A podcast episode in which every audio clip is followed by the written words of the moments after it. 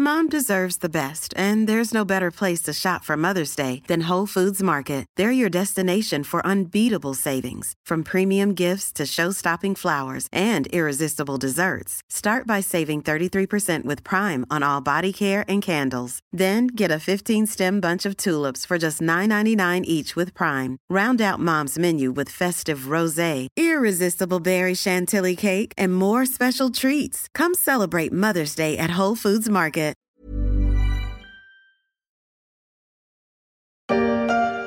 Bien compris, on peut plus faire la fête au boulot ou au bureau, ça me prend bien la tête.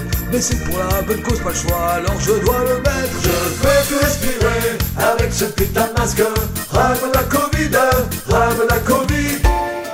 La chanson de Monsieur Sebi a peu de chances de remplacer la chenille ou la macarena dans les mariages, ou la chanson des sardines de Patrick Sébastien dans les goûters d'anniversaire ou les troisièmes mi-temps. Mais c'est vrai que tout le monde a envie aujourd'hui d'entamer ce refrain ras-le-bol de la Covid, car si l'on mesure l'impact de cette maladie sur l'état de santé des Français et sur l'économie de certains secteurs, les conséquences à long terme de cette pandémie sur le moral et le mental ne doivent pas non plus être sous-estimées. Je vais vous parler d'un sujet d'actualité, la déprime. Mais avec gaieté. Enfin, je, je vais essayer, quoi.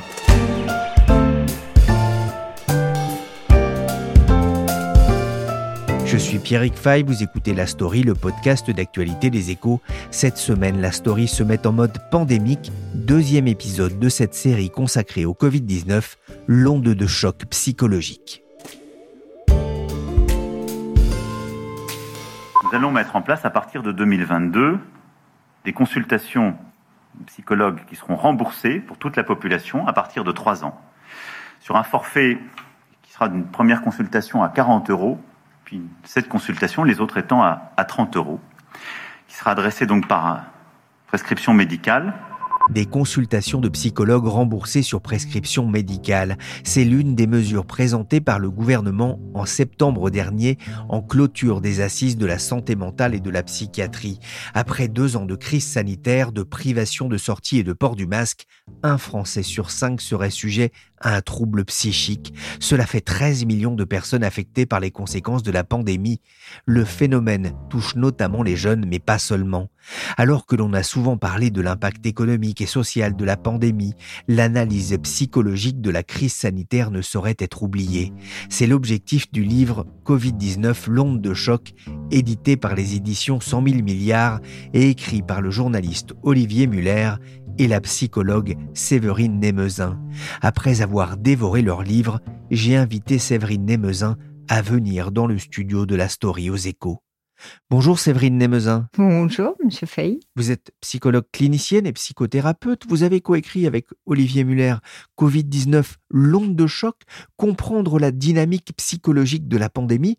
Mais d'abord, à, titre personnel, comment est-ce que vous, vous avez vécu ces deux dernières années? Dans, quel état d'esprit? J'ai eu un regard plutôt observateur sur ce qui se passait avec euh, la chance de pouvoir voir dans tout ce panel de témoignage une étendue très large de ce qui était traversé par les personnes au sens de leur vie individuelle, professionnelle, dans leur parentalité, dans leur vie de famille, dans leur vie de citoyen aussi, dans leur vie aussi d'être social, c'est-à-dire euh, être euh, au sein de communautés d'appartenance diverses, mais aussi euh, d'un point de vue plus général humain, donc aussi plus proche de leur humanité. Moi, c'est une période qui m'a beaucoup touchée de par tout ce que j'ai vu de la fragilité humaine au sens le plus proche du terme. J'ai été étonnée de m'en surprendre, alors qu'en fait c'est mon métier euh, et que je travaille en libéral depuis plus de dix ans et que voilà, je suis habituée à voir ces fragilités-là. Mais euh, ce condensé de fragilité a été euh,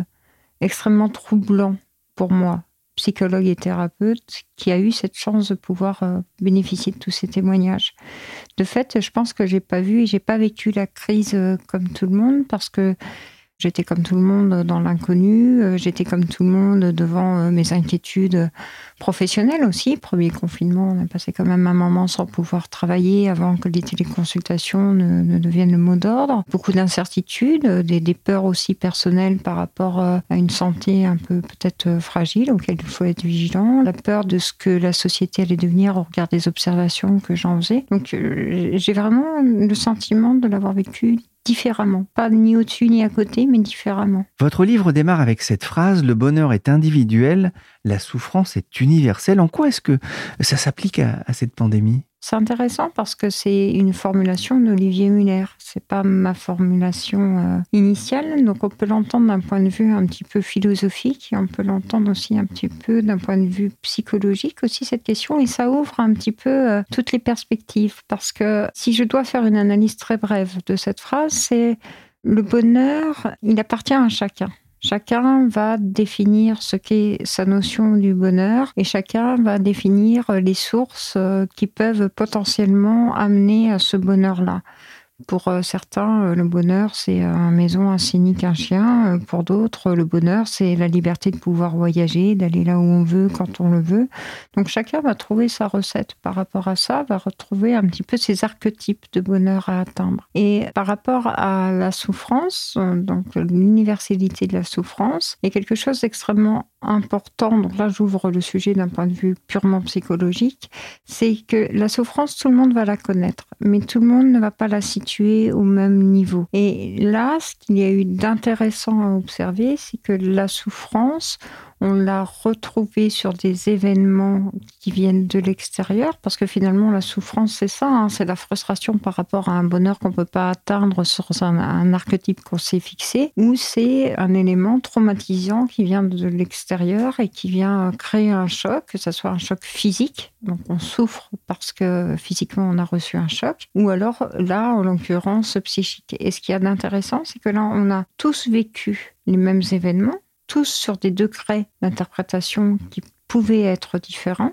et qui ont été différents pour la plus grande part. Et ce choc-là, on a eu du mal à le définir parce que chacun n'est pas sensible à la souffrance de la même manière ou les sources de souffrance ne vont pas être les mêmes. C'est en ça qu'on peut faire un, parallèle avec la guerre? Alors, le choc, le traumatisme fait partie des éléments de la guerre. Donc, au cours de la crise Covid, il y a eu plusieurs éléments qui nous ont ramenés vraiment sur un champ martial. Déjà le discours du président, l'annonce du premier confinement, nous sommes en guerre, qui a été répété à plusieurs reprises dans, son discours, ça plantait un petit peu le, le, décor du champ martial. Et puis, il y a eu toute une symbolique dans le faire front envoyer les blouses blanches euh, au premier front aussi, des, blouses blanches qu'on a honorées euh, d'une forme d'héroïsme en les applaudissant aussi dans, dans, les rues. Il y a eu aussi, euh, de manière plus triste aussi, les, pertes humaines qui ramènent aussi à ça, le, fait qu'on puisse être face à un ennemi, qu'on identifie mal aussi. tout ça peut ramener au champ lexical effectivement de la guerre et le climat même que le danger puisse tomber à tout moment à n'importe quel endroit et nous arracher à des gens qui nous sont importants ou euh, voir ces personnes se détériorer, oui, tout ça peut renvoyer à ça. On a été vraiment heureux tous les deux. Hein. Mais nous sommes heureux. Enfin, moi, je le suis. C'est vrai. Oui, on restera toujours ensemble, tous les deux. Comme des petits vieux. Omicron, il a encore accéléré la propagation du virus avec cette nouvelle vague un plus triste qu'un film de Truffaut. La population a d'abord lutté contre un ennemi invisible, vous le disiez. Il y a aussi cette impression maintenant de revivre un jour sans fin. Ça, c'est vraiment une double usure psychologique. Ah oui, oui, oui. puis les allers-retours entre les périodes euh, un petit peu plus d'espoir où on nous dit qu'effectivement, euh, on va prendre par exemple l'exemple de la vaccination. Voilà, on a une solution vaccinale, euh, une dose de dose. Puis, ah oui, on va faire un rappel troisième dose parce qu'il y a un nouveau variant. Le virus change de forme, il change de visage. Même dans les symptômes évoqués par euh, les patients, on va avoir quelque chose de très différent euh, d'un moment de la pandémie à un autre moment de la pandémie. Enfin voilà, avant on avait euh, une rhinite blanche, ça pouvait être un signe du Covid. Une toux était un signe. Aujourd'hui, un trouble gastro-entérique, c'est aussi un signe. Enfin, tout devient un signe et finalement, on a tellement d'allées et venues dans les messages, dans les certitudes qui se déconstruisent à mesure que la pandémie avance. Et puis ce sentiment de ne pas pouvoir contrôler ce qui change de forme à chaque fois. Vous voyez, c'est comme retenir de l'eau dans ses mains. C'est euh, un exercice intéressant de retenir de l'eau dans ses mains, mais euh, l'eau finit toujours par passer en fait. Et on a un peu ce sentiment-là. Donc oui, c'est complètement déstructurant. À la marmotte Je ne bois qu'à la paix dans le monde. Bon, à quoi est-ce qu'on boit? Merci. Je vais boire en priant euh, pour la paix dans le monde.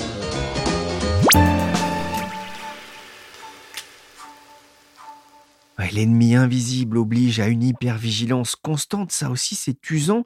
La pandémie a fait naître parfois un monde anxiogène, infantilisant. Vous écrivez, l'État autoritaire se substitue à l'État paternaliste, mais en même temps, c'est le premier devoir de, l'État de protéger la population. Oui, comme c'est le, premier devoir aussi d'un parent de protéger aussi ses enfants. J'aime beaucoup rappeler, c'est quelque chose qui revient à chaque fois qu'on me pose la question, mais euh, la question de la mère patrie, le, le rôle parental de la mère patrie. On retrouve la mère et le patriarque, le père, avec ce besoin de sécuriser ses enfants, de se soumettre à cet engagement finalement de la nation, à prendre soin de ses enfants, à veiller sur eux. On le voit quand on a l'étranger qui a un problème, on va avoir recours à l'ambassade par exemple pour pouvoir être protégé. Donc là, on voit que effectivement la, la mère patrie avait cette fonction-là et aussi cette fonction qui passe par l'autorité, comme on peut avoir l'autorité d'un couple parental sur les enfants, avec la nécessité de poser des règles pour sécuriser, comme on le ferait avec un petit enfant aussi.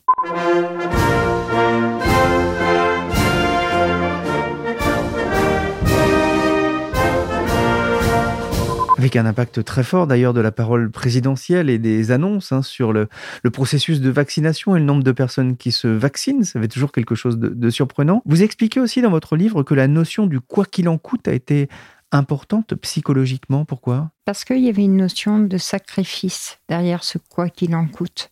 D'emblée, quand les mots sont posés, ce qui résonne au niveau psychologique, c'est il va y avoir des sacrifices de fait, d'une part. Donc certains ont pu entendre ce message-là comme ça. C'est OK, là, il faut qu'on fasse front, il faut que nous, en tant que citoyens, nous soyons proactifs par rapport à ce qui va se passer, parce que quoi qu'il nous en coûte, il faut qu'on lutte contre cette maladie pour protéger les plus fragiles, pour protéger le système de santé, pour se protéger soi-même, pour protéger nos enfants. Donc il y avait cette notion-là, mais d'autres ont pu entendre ce message-là autrement c'est-à-dire pas dans la notion du sacrifice de soi, mais dans la notion du ah la mère patrie va prendre soin, va prendre sa part et va peut-être payer la dette finalement de tout ce qui va être mis en œuvre pour nous soigner, pour prévenir, pour pouvoir euh, finalement faire reculer aussi cette formation pandémique qui nous resserrait comme un étau à ce moment-là où les mots étaient prononcés.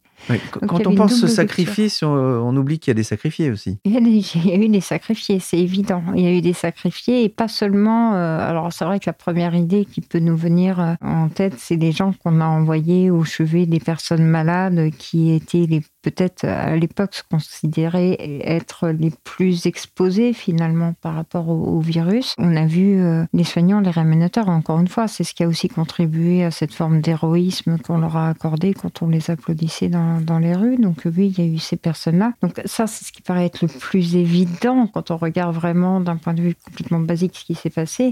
Mais les sacrifiés, ils ont été ailleurs aussi. On a beaucoup parlé, par exemple, de la génération 15-25 ans dans les sacrifiés parce que au regard des mesures qui ont été mises en place, on les a privés d'énormément de choses, de l'accès à l'éducation, entre guillemets. Donc non, ils n'ont pas été complètement coupés de l'éducation, mais la formalité, les modalités dans lesquelles se sont inscrites ont été des modalités qui auraient pu être désastratrices pour certains sujets. On a sacrifié aussi peut-être, euh, là je vais prendre un exemple vidéo parce qu'on parle beaucoup des jeunes, mais on parle un petit peu moins des personnes âgées aussi. Mais les personnes âgées qui maintenaient un lien social et une certaine autonomie euh, parce qu'ils allaient faire leur à l'épicerie euh, du quartier euh, parce qu'une personne qui était euh, peut-être en début de démence sénile ou d'Alzheimer avait besoin d'avoir des interactions sociales avec son voisin de palier, juste boire le thé chez la voisine en face. Enfin, c'était un moment où les structures cognitives continuaient à être entraînées par ce semblant de vie sociale. Et finalement, tout ça, à différents niveaux, a été supprimé. Et c'est un petit peu l'essence même de ce que l'on a pu écrire avec Olivier Muller. C'était passer en revue aussi toutes ces conséquences-là et toutes ces implications-là. Donc euh, nous avons tous plus ou moins dans ce combat-là, si on veut regarder les choses d'un point de vue plus général, sacrifié à minima un petit peu quelque chose qui nous était important et qui était majeur dans l'équilibre des existences qu'on pouvait avoir, du fait ne serait-ce même que de la déstructuration de ces équilibres du quotidien. Oui. Vous avez parlé hein, des personnes âgées, on a parlé aussi des 15-25 ans, effectivement. Euh, à l'âge où on construit aussi sa vie sociale, euh, c'était un contexte euh, qui pouvait être très compliqué à vivre. Mais vous parlez aussi, et ça, ça m'a beaucoup intéressé dans votre livre, vraiment des plus jeunes, c'est-à-dire les enfants. En quoi est-ce que cette crise sanitaire peut constituer un, un risque dans leur développement futur? Ah, c'est à plusieurs niveaux. Euh, on va regarder déjà le rapport à la maladie, on va regarder aussi ce que le confinement leur a empêché en termes de socialisation, par exemple. On va regarder aussi euh, en termes de gestes barrières les implications qu'ils peuvent avoir et les implications, elles vont être à différents niveaux. C'est plurifactoriel finalement cette question et il me faudrait des heures pour pouvoir la développer. Oui, mais vous parlez par exemple pour ces enfants et pour les plus jeunes, les bébés, d'un mhm. monde sans visage. Oui, effectivement.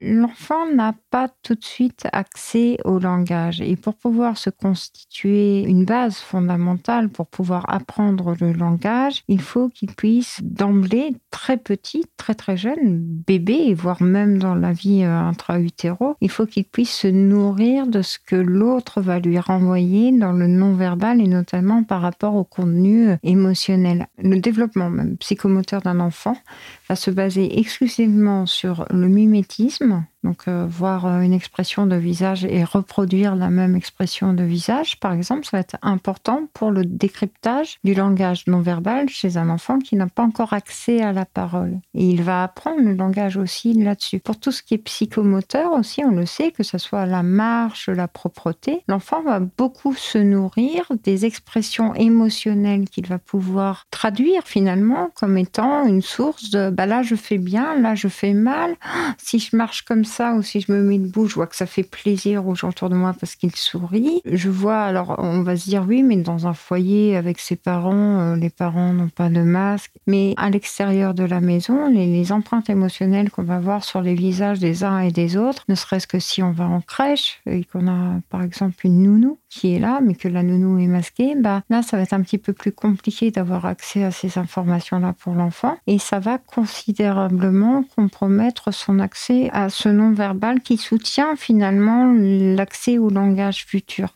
Ce qui est intéressant aussi, c'est que l'accès au langage est ce qui va permettre d'un point de vue cognitif un accès aussi à ce qui va être consolidant par rapport à la mémoire de travail, qui est la mémoire à court terme. Et sur ces questions de mémoire à court terme, on sait aussi qu'une mémoire à court terme qui ne se développe pas assez bien, c'est le premier indicateur ou le, premier facteur qui va finalement aggraver l'apparition d'un trouble des acquisitions scolaire. Donc, on a ça d'un point de vue structurel, au niveau du langage, au niveau de la gestion des émotions, au niveau de la gestion de l'apprentissage de l'empathie.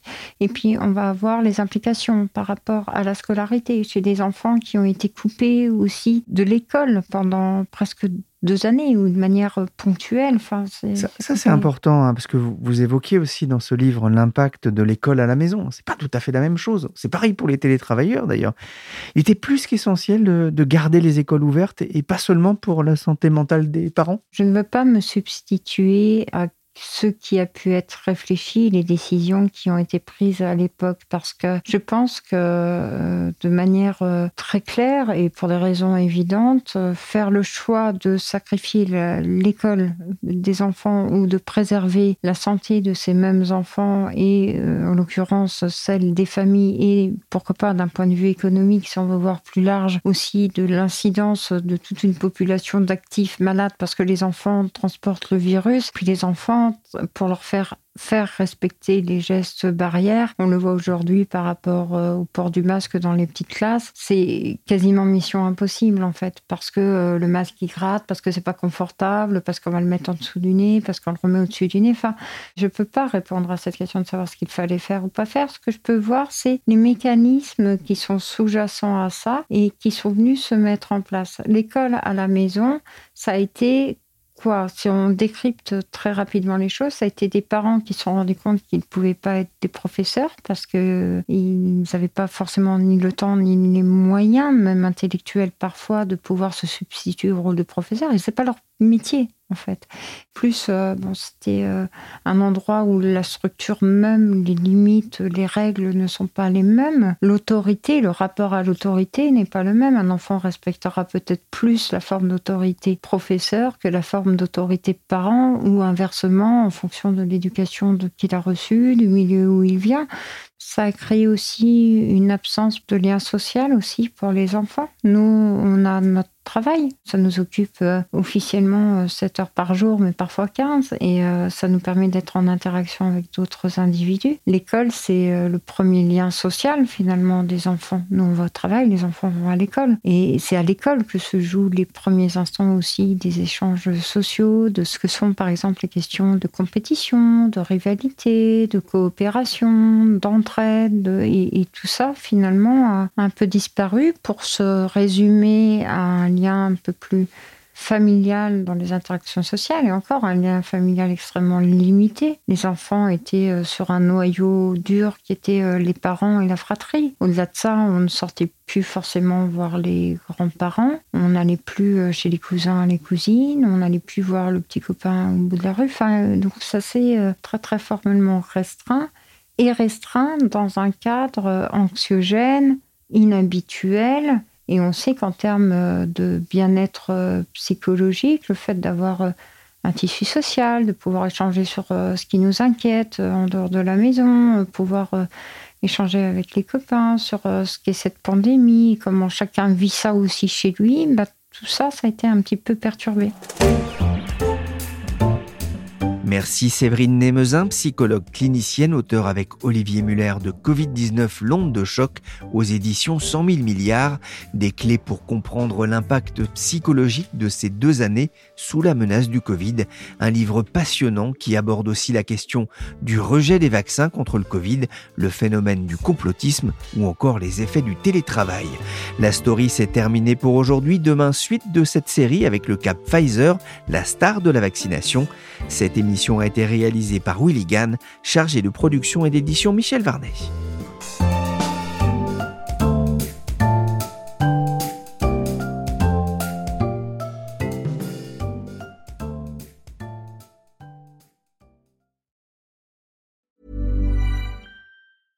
Mom deserves the best, and there's no better place to shop for Mother's Day than Whole Foods Market. They're your destination for unbeatable savings, from premium gifts to show-stopping flowers and irresistible desserts. Start by saving 33% with Prime on all body care and candles. Then get a 15-stem bunch of tulips for just $9.99 each with Prime. Round out Mom's menu with festive rosé, irresistible berry chantilly cake, and more special treats. Come celebrate Mother's Day at Whole Foods Market.